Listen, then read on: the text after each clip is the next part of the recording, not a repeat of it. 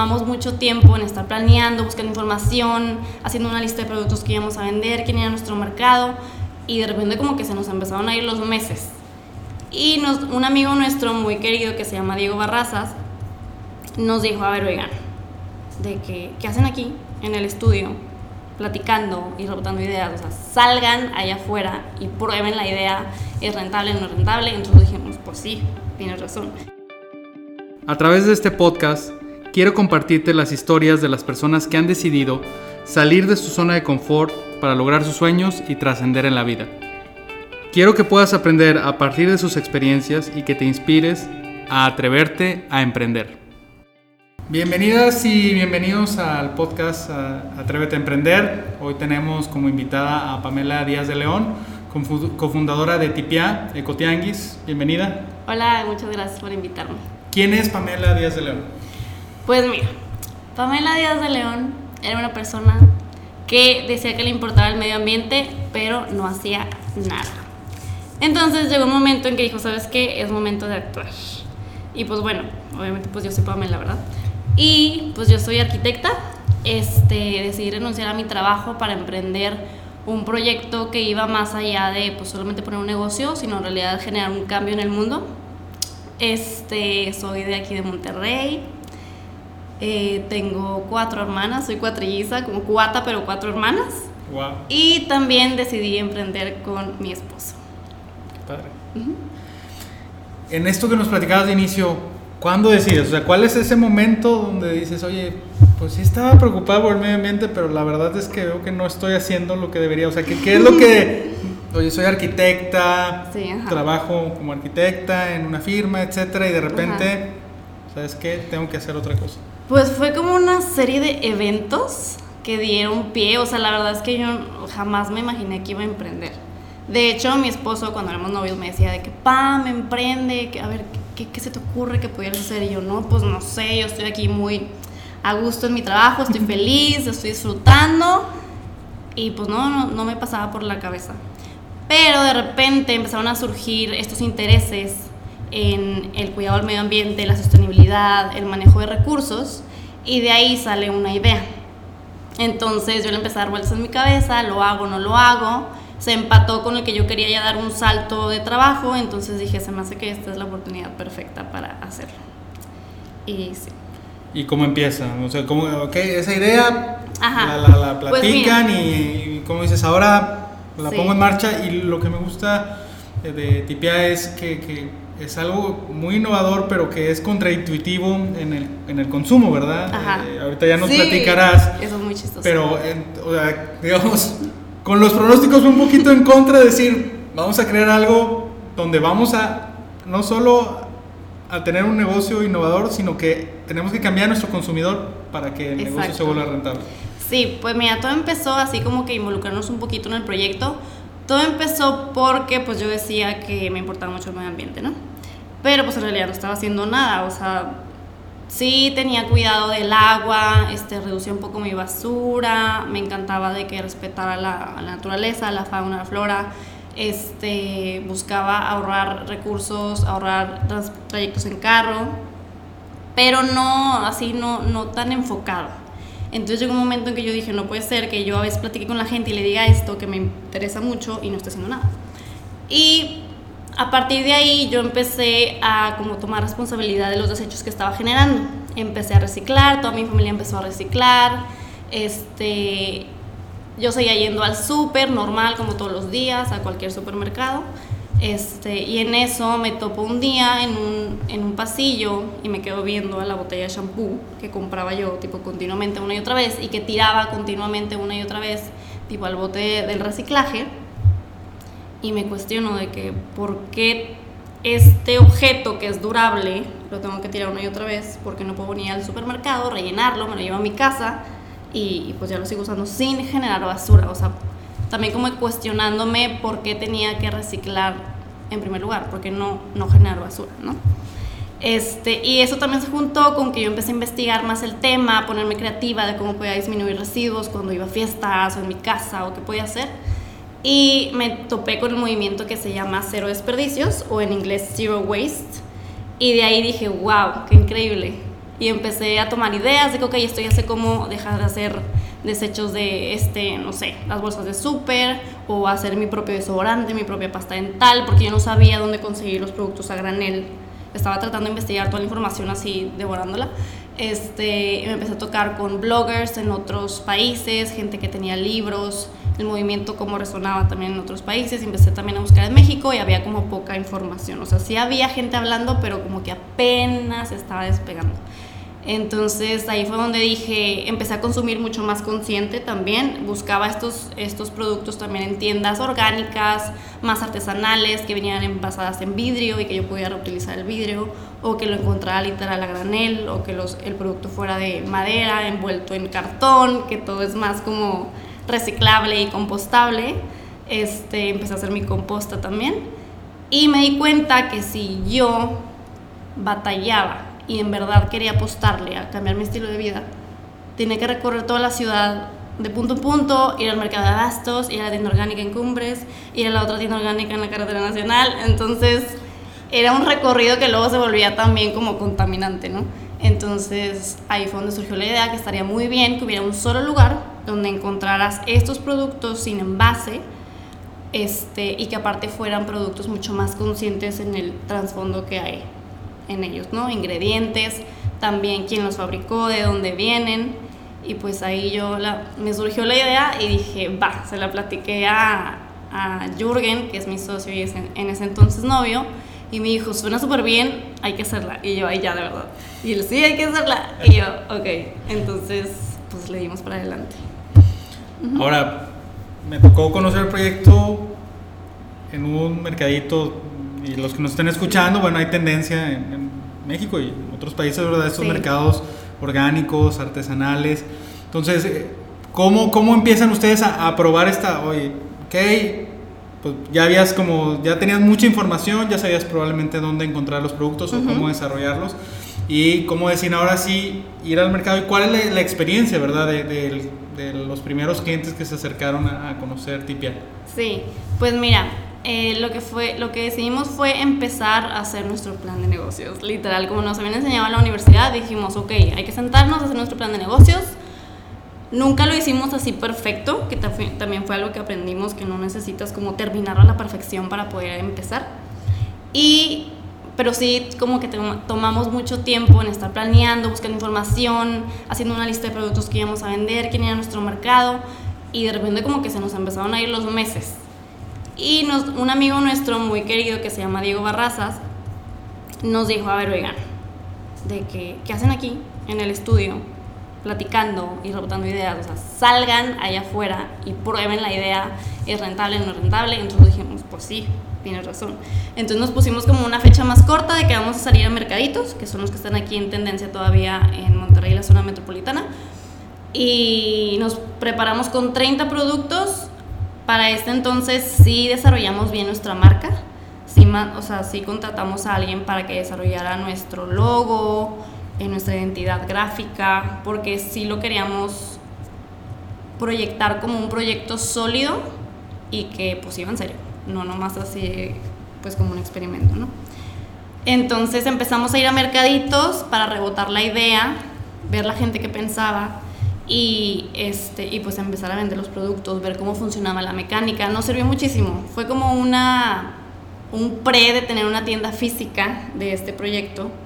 Y, y pues ahí sí juntamos mucha información de nuestro mercado, nos dimos cuenta que la gente en realidad quería actuar. Eso nos puso súper feliz. Desde el primer día que nos paramos en un mercadito, me acuerdo perfecto, toda la gente nos dijo, yo ya hago esto, yo ya hago esto para ayudar al medio ambiente. Y yo, wow, o sea, sí hay, o sea, la gente tiene, positivo ajá, tiene el deseo y las ganas de hacerlo y ya está empezando. Entonces nos da muchos ánimos. Ok, y eh, tal vez no lo saltamos, pero ¿qué significa tipia? Ah, bueno. Tipia, sí, tipia viene del náhuatl, qué risa, porque hoy es el Día Interamericano de los Pueblos Indígenas. Este, sí, viene del náhuatl y significa nosotros cuidamos, ti significa nosotros y pia cuidamos. Y resulta que ellos fueron la primera civilización que en realidad se responsabilizaba por sus residuos, desde qué hacía con ellos, dónde los tiraban, los recuperaban, incluso también vigilaban que pues todo estuviera limpio, ¿no? Entonces, inspirados en ellos y en nuestros antepasados y lo que ya hacíamos, pues sale nuestro nombre, del náhuatl, Tipia Ecotianguis. Perfecto. Ok, ya está la idea, está puesta en marcha. ¿Cómo empiezan a volver esto que es un cambio de hábitos en un negocio viable? O sea, ¿cómo, cómo lo generan, cómo lo construyen?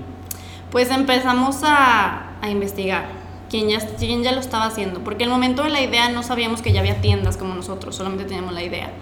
Entonces empezamos a investigar y sí, efectivamente en otros países ya habían varias tiendas, entonces los tomamos de ejemplo, empezamos a ver sus páginas web, cuentas que estaban haciendo, cómo lo estaban haciendo. Fuimos también a los mercados a ver, pues en el mercado está granero, o sea, tampoco es algo nuevo, esto está desde hace mucho. Entonces fuimos a ver, a ver la gente cómo compraba, nosotros cómo íbamos a comprar, platicábamos con proveedores, que esto, que el otro, así con mucha gente. Y, y pues sí, sí nos dimos cuenta que tenía que ser, que aparte de solamente vender, teníamos que como concientizar a la gente y enseñarles cómo debe de, o sea, en qué se basa y cómo es que funciona este tema de comprar a granel y sin generar basura. Y pues todavía seguimos concientizando a la gente, pero... Sí, pero es parte de, o sea, en tu ecuación sí del modelo de negocio hay, un, hay, un, el, costo de adquirir al cliente tiene que ver con educar. Exacto. Sí, y lo padre es que nuestro mercado, o sea, específicamente nuestro segmento de mercado, ya lo sabe.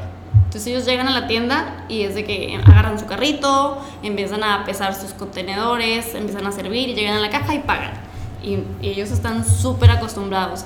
De repente si llega, porque ya están dentro del movimiento, ya tienen como que esta este eh, estilo de vida en ellos. Son los que te encontraron en el mercadito y te, o sea, te necesitaban, ¿no? Que, que sí, no... gente, ándale, gente que estaba buscando satisfacer esa necesidad. Ahora, ¿qué haces con alguien que no? O sea, yo voy por, por equivocación. No, no. Llego porque tengo, tengo la intención, Ajá. pero no sé cómo hacerlo. Exacto. O sea, ahí en esa parte, ¿cómo le hacen ustedes para empezar a introducir a alguien que tiene las ganas, pero no sabe cómo. Pues mira, está muy chistoso porque a veces cuando hay gente que no conoce se quedan así como un poco, como que no saben qué decir, un poco retraídos, como que no quieren preguntar, no saben, pero nosotros luego, luego pues este, nos aproximamos a ellos, ¿no? Y les platicamos y empezamos siempre por decirles la importancia que tiene una sola persona y el poder del consumidor. Entonces empezamos por ahí a decirles, tú eres como la pieza clave, o sea, no es que tengan que todos hacer algo, sino con que tú empieces acción por acción, ya estás generando un cambio. Y aparte al consumir productos de esta manera y que también tiene ese trasfondo consciente, estás ejerciendo un voto por este nuevo estilo de vida, por este nuevo tipo de mercado, este nuevo estilo de, de cómo se hace una empresa también pues, sostenible. Y y ya de ahí partimos y ahora sí les explicamos, bueno, aquí en la tienda somos una herramienta para que ustedes en realidad puedan disminuir en una gran cantidad la cantidad de basura que están generando y además vendemos los productos básicos para el hogar, que ni siquiera tienen que hacer como que una inversión extra, como quiera esos productos los iban a comprar eventualmente. El arroz, que el detergente, el shampoo para el cabello, eh, que aceite para cocinar, este, especias, de todo. Entonces, solamente si les, les explicamos cómo funciona la tienda, ¿no? Que tienen que venirse preparados, esa es la idea, que se preparen y que también que esta preparación la lleven a su estilo de vida allá afuera, no solamente en la tienda. Y que obviamente si no vienen preparados, pues que no pasa nada, que en la tienda tienen las herramientas para poder hacer la compra sin generar basura. Ahora, en, en hay, hay un punto importante también que ustedes permiten que pequeños productores se conecten con clientes que probablemente pues en un supermercado es complicado porque pues existen digamos ya empresas que compran el frijol o el arroz y lo comercializan ya con una marca, etcétera. Entonces, ¿cuál ha sido su experiencia por ese lado de decir darle oportunidad a productos que difícilmente van a entrar a un autoservicio? Pero que son de alta calidad y que cumplen los estándares que ustedes sí, Sí, eso me encanta, justo eso que mencionas, porque como que dentro de este tema de la sostenibilidad y de hacer una compra más consciente y de reducir los desperdicios que generamos, va de la mano muchos temas que son muy buenos y que contribuyen pues a todo, ¿no? A la sociedad, económicamente y pues al medio ambiente. Y precisamente esto de los productores o, o personas que hacen productos localmente nos encanta porque también les damos a ellos la oportunidad de que su producto se dé a conocer y justo ellos son los que son más flexibles para acoplarse con nosotros y hacer como sinergia y reducir al máximo por los desechos, ¿no? Desde que llega el producto, desde ellos cómo lo están haciendo y también cómo ese producto llega al consumidor. Entonces, o sea, todo de la mano.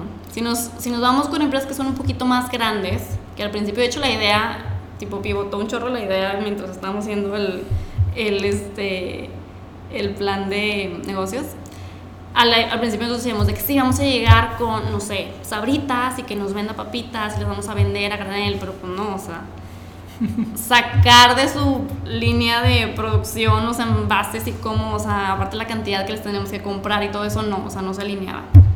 Entonces, al hablar con estas personas que son locales, que a veces van empezando, incluso son empresas también ya más grandecitas, que ya tienen tiempo, ya están se están súper dados a conocer y todo, pero sí facilita mucho que ellos sean flexibles para apostarle a lo que también estamos buscando, que es la reducción de desechos, pues desde detrás de cámaras, por así decir.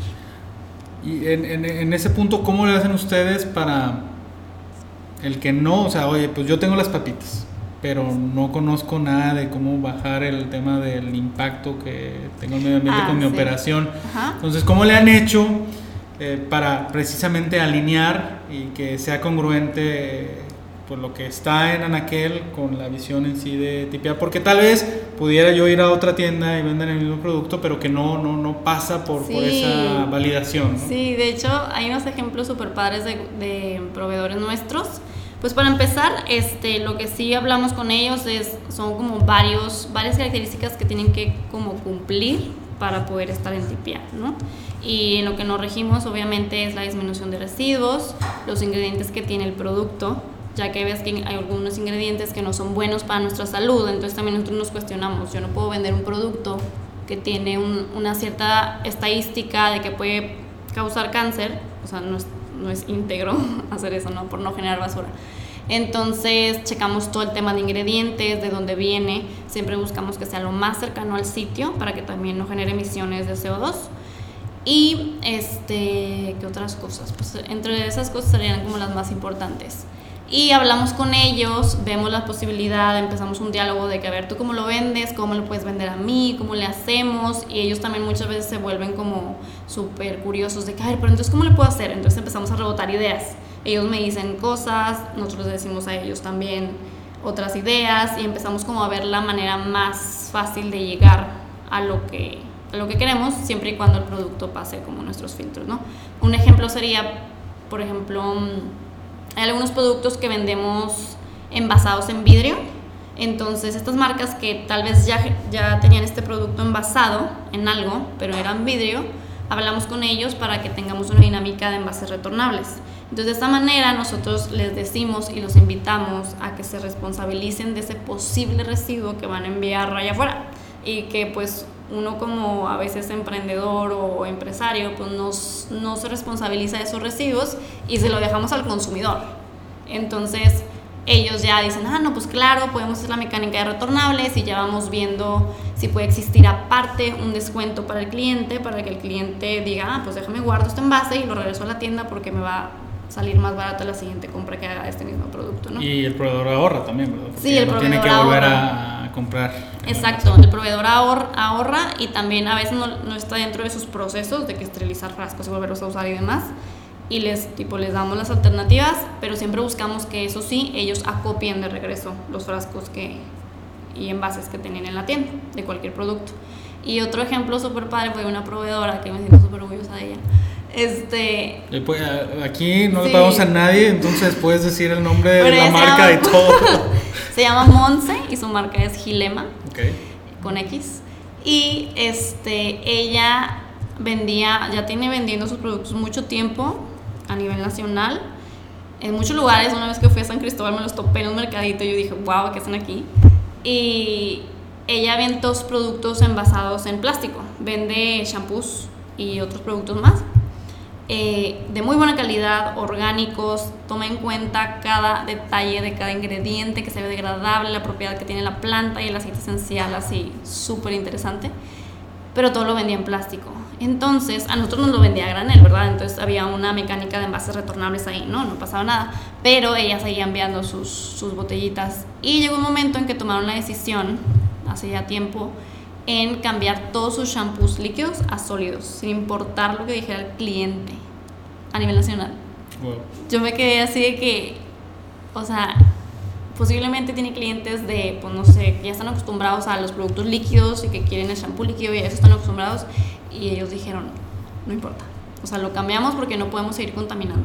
Y yo fue que me sentía súper orgullosa y ahorita pues también los productos que teníamos de ella antes líquidos ya los tenemos en sólido y está cambiando toda su línea de productos a sólido completamente. Entonces, sí.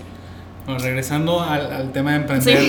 No, no, muy súper interesante y, creo que la intención del programa es esto, que, que, que las personas conozcan todas las variables de emprender. Pero justo regresando al inicio, porque muchos piensan, ¿no? Quiero cambiar el mundo y o sea, tal vez por eh, tal vez quisiera ser político, etcétera, donde piensan que pueden hacer como más incidencia. ¿Qué tan difícil fue para Jürgen y para ti expresar esta idea y, empezar a socializarla y que la compraran las personas? O sea, ¿cuál fue el, primer momento? ¿Qué te decían las personas en su perspectiva donde quieres cambiar el mundo y vender este tipo de productos? ¿cuáles eran las reacciones al principio? Pues la verdad es que había muchas buenas reacciones. No nos tocó casi ninguna reacción negativa. Pero sí llegaba gente que no, no, no, no le pasaba por la mente el tema de cuidar el medio ambiente, no, por ningún motivo. Entonces nos cuestionaban de que, ¿cómo? Pero no entiendo, o sea, ¿cómo que quieren hacer? O sea, ¿qué, qué vendes? Entonces también eso se volvió un reto, como, como dar a explicar, o dar a entender, perdón, nuestro concepto en torno a, cero desperdicios, pero también que éramos a final de cuentas como una tienda de barrotes pequeña, mini super, que, que tú podías ir a hacer una compra semanal ahí. Ese también fue el super reto. Entonces mucha gente nos cuestionaba eso. Sí hubo gente que nos dijo, pero pues, ¿qué, o sea, ¿qué diferencia hay en venderlo así? Y pues ya empezamos a explicarles, ¿no? De que las los efectos que tiene la basura en el medio ambiente, además de mil y una otras cosas más, obviamente, que deterioran el medio ambiente, el medio ambiente y que se pueden este, ir eh, pues mitigando. Pero sí, es más como el tema de concientizar. O sea, la persona no tenía los hábitos y era más difícil como que entendiera esto que estaban creando. Ahora, a los que nos están escuchando, a las que nos están escuchando, porque creo que va a ser como una de las dudas que van a tener es, ¿de qué manera yo puedo disminuir el impacto que tengo en mi día a día? O sea, ¿cuál sería la forma más fácil y práctica de hacerlo? Está súper fácil, de verdad. O sea, yo no puedo creer de lo simple que es. Pero ahí va. Lo más fácil que pueden hacer es empezar por rechazar. Eso es lo más sencillo, no les toma tiempo, ni dinero, ni espacio, nada. Solamente con que rechacen en su vida diaria eh, envolturas y objetos que sean de un solo uso. Esa es la clave. O sea, porque a ti te pueden dar un termo reutilizable con el logo de una marca en un congreso, pero lo vas a utilizar muchas veces, o sea, te va a perder ahí mismo en el congreso. Ahí es donde tienes que empezar a cuestionarte entre qué es consumismo y qué se va a convertir en basura, ¿no? Entonces, al rechazar, ya le hiciste. Vas a rechazar los desechables en los tacos, vas a rechazar, rechazar en cuando te ofrezcan una botella de agua en un restaurante, este, este, y así, o sea, tienes que rechazar, rechazar, rechazar, y ahí te vas a ir dando cuenta que tantas cosas estaban llegando a ti sin que hubiera un filtro. Este, y obviamente parte de rechazar también es prepararte, porque obviamente si quieres ir a unos tacos y vas a rechazar los desechables, pues en qué te los vas a comer, ¿verdad? No te los puedes comer en la mano. Entonces siempre es súper útil prepararse con como una serie de objetos que son súper fáciles de llevar a todos lados eh, incluso puedes tener una bolsita y llevarlos contigo en el carro o en la mochila, donde tú quieras, en el portafolio, si cabe. Este, puedes llevar sencillamente una servilleta de tela, un termo, por si, incluso vacío, o sea, ni siquiera lo tienes que llevar lleno porque en cualquier lugar lo puedes llenar. Este, un topper o una vasija para que te pongan cualquier alimento, un, set de cubiertos pueden ser incluso los cubiertos de tu casa, o sea, ni siquiera tienes que gastar y comprar unos de acero inoxidable o de bambú, que sí los vendemos en Tipia, la herramienta, pero también, o sea, fomentamos que las herramientas ya están ahí afuera, solamente es que la, te prepares. Este, ¿y qué otra cosa? Y una bolsa reutilizable, incluso tres. Una para traer tu kit y otras pues para cualquier compra que se te atraviese o que, ay, mijita, llévate esto que te preparé en casa de tu tía. Aquí traigo mi bolsa, mamá, no me des bolsa de plástico. Entonces así ya vas preparado, ¿no? Y también les recomiendo que revisen por ahí, este, si quieren ahorita les platico un poco también, este, las 5 R's de la sostenibilidad, que justo estas... Pues si quieres, de, ¿Sí, de una vez, sí, ah, sí, muy bien. adelante. Este, las 5 R's igual se basan en la disminución de basura, ¿no? La primera es la que ya vimos, que es la de rechazar, después reducir, entonces tú puedes ver en dónde puedes como disminuir residuos. Por ejemplo, ¿sabes qué? En mi, en mi reunión que voy a tener hoy en la noche le voy a decir a mis este, amigos que se lleven su propio termo para que pongan lo que quieran tomar. Y por ahora sí tenemos platos desechables de cartón este, o cubiertos, o sabes qué cubiertos no va a haber porque van a ser tacos, no se necesitan, ahí ya están reduciendo, ¿no?